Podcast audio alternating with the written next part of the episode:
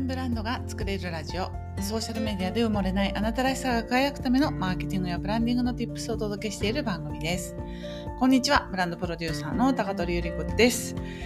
今日から6月最終日ですねえー、頑張って参りましょう。6月の26日月曜日配信予定の収録をさせていただいております。今日のテーマはですね、えー、イベントプロデュースになるための3つの方法についてお話ししたいと思います。えー、実はですね、今私、えー、とあるセミナーの、えイベントプロデュースの総合演出の担当させていただいておりまして、えーまあ内容はね、えー、女性起業家さんが集まるセミナー150人規模そして場所はシンガポールということでまあそのやる気にさせるそしてセミナーのテーマに即した内容で、えー、イベントの全体のプロデュースを担当させていただいております。あの、まあね、これを何度も聞いていただいている方はご存知だと思うんですけれども、まあ、これはきっかけはですね、私が、あの、企業コミュニティ、プロジェクト F という、えー、コミュニティがありまして、この6ヶ月間でね、えー、と、勉強する、あの、まあ、スクールな、企業スクールなんですけれども、あの、対象はね、多分30代から40代の女性のみでですね、えー、と構成されている企業スクールなんですけれども私はその6ヶ月のカリキュラムを終えてももう最初の3ヶ月でマネタイズができてしまってでえっ、とまあ安定してね会社員と同じレベルの収入が上がるようになっていったんですけれども、それがそれこそすごいじゃないですかあの私がただのねえー、スイス移住をきっかけにただの主婦になってしまったところを、えー、肩書きブランドプロデューサーという肩書きを見つけて活動できるようになったのは本当にこの企業スクールのおかげなんですね。で、えっと、6ヶ月、えー、超えた後も、やっぱりね、なんか自分のモチベーションをキープするためにもいた方がいいというふうに思って、もうね、2年ぐらい経つんですよね。で、そこに集まってくる人たちも、本当に同じ志を目指した仲間がどんどん増えていったので、まあ、それでね継続しているあのきっかけにもなってるんですけれどもどんどんどんどん今人数が増えてきていて、えー、今度シンガポールに150人が集うという大きなあのイベントがあってでそこで私はねあの手を挙げさせていただきました。ぜひやらせてくださいということでシンガポールというところまでは決まっていたんですけどそれ以降ね何も決まっていなかったので、まあ、私は何を最初にしたかというとまあ場所会場探しですね会場探しをしました。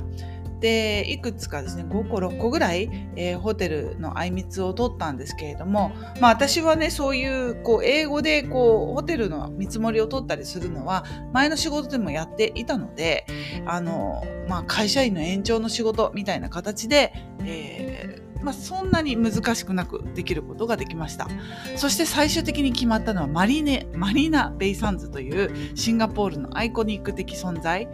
あの、プールが最上階の、高層ビルの最上階の上に設置された、あの、見たことがある、あの、と思うんですけれども、あの、そこの会場でね、なんとやることになりました。なので、まあそこを借り切って女性たちが150人集まってシンガポールでやるセミナーなので、まあ、イベントのテーマとしては本当に印象深く忘れられない思い出にしていただくためそしてあのやっぱりね皆さんお子さんもいらっしゃりたりとか家族がいらっしゃったりとかする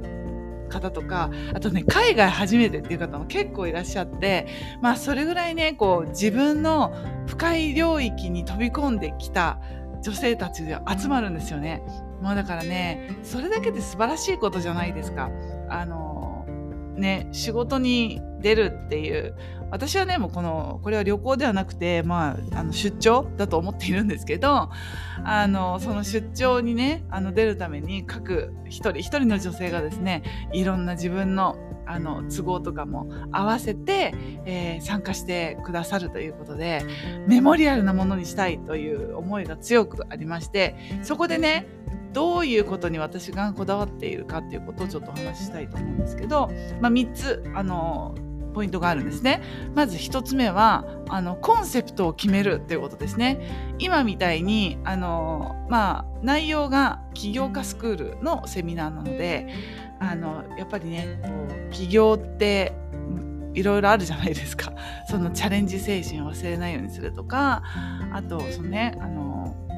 マインドを強くしていくっていうことはあると思うんですけど今回のメッセージとしては、うんとね、新しいえー、価値観を自分に植え付けていくっていうなんかそういうテーマがあって新しいあの自分のねビジョンっていうのを持ってほしいっていう強いあの主催者側のあの要望があってそれをねこう形にするためにあのそのビジョン新しいビジョンとか価値観みたいなことをこう見えるようなあの施策なんだろうなプランっていうのをちょっと提案をするためにまあそのオープニングのムービーでもそんな風なあの夜明けが見えて新しい未来が待っている明るい未来が待っているそんなようなあのワクワクするような音楽だったり、えー、ビジュアルを作ったりとかしているのはそのコンセプトがあるからそういうのが作れるんですよね。うん、まずだからコンセプトをきちんと決めるっていうことが一つ目のポイントにあります。はい、そして2つ目には、えーと、五感で訴えるっていうのをすごく私は大事にしていて、えー、まあもともと私化粧品業界にいたこともあり女性の心を揺さぶるっていうのが得意なんですね。でその時にただスライドを見せて情報だけを与えてしまっただけでもあのとても男性的というか、まあ、男性のセミナーとかだったらそれでもいいと思うんですけどやっぱりねあのヨーロッパのブランドとかでと超得意なのはワクワクする高揚感を音楽とあの光とか照明とかで演出したりとかあとはそのディスプレイとかですねあの会場のお花だったりとかあとね予算にもよりますけどテーブルセッティングだったりあとはそのテーマカラーですねを決めたりとか、えー、あとは香りとかですねもしできるんであればあの香りとかでそのコンセプトに合ったマッチした香りっていうのを準備するっていうこともありますしあとはあの触れること。あの人に触れるももちろんそうですし何か商品のねプレゼントとかがあるんだったら何かこう実際こう手に取ってこう肌で感じるっていう機会を作るっていうのもすごく大事っていうふうに私はあの会社員時代ね刷り込まれているのでその女性対象のセミナーほど五感に訴えるっていうのはすごく大事なんじゃないかなっていうふうに思っています。そしてあのポイントの3つ目はあのクロージングですね。はい、あのエンディングと言った方がもしかしたらあのふさわしいかもしれません。印象に残るエンディングで私はねどうしてもみんなを泣かせたいんですよ。ここまで頑張ってきた。頑張ってきたよね。頑張ってシンガポールまでわざわざ飛んできたよね。ただ飛んできただけじゃないでしょうと。あの期待があってそして変わりたい自分があって新しい未来に向かってこう何かをつかみたくてシンガポールに来たはずという希望をねあの称賛しつつ今までやってきた自分ありがとう。よく頑張った。本当によく頑張ったねっていうお礼と感謝の気持ち。これあのセルフコンパッションってやつですね。自分を愛するっていう。自分を認め自分を称賛しそしてまたそれを持ち帰ってくださる時にこの気持ちを忘れないような印象的なエンディング。まあ、それもだからムービーを使ったりとか音を使ったり、えー、光を使ったりしてまあそのその一日ね、えー、セミナーで受けたことを印象づけるエンディングっていうのをちょっと工夫したいなというふうに思っています。ね、ちょっとね、この音声であの発信するのに説明するための言語化がね、ちょっとちゃんとできてなくて申し訳ないんですけど、まあそうやって、えっ、ー、と、3つのポイントを私はあのかなり意識してやっていますので、またね、あの進捗状況をお伝えできたらなというふうに思っています。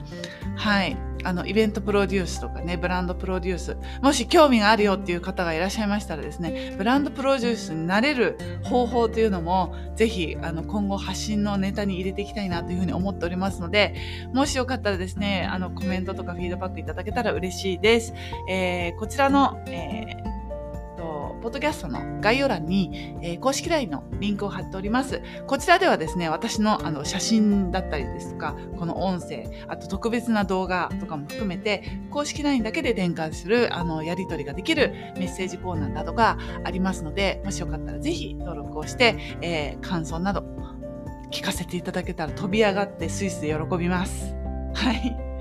ということで今日はイベントプロデュースのための3つの方法ついてお話をさせていただきました。ではまた次の音声でお会いしましょう。またね、チュース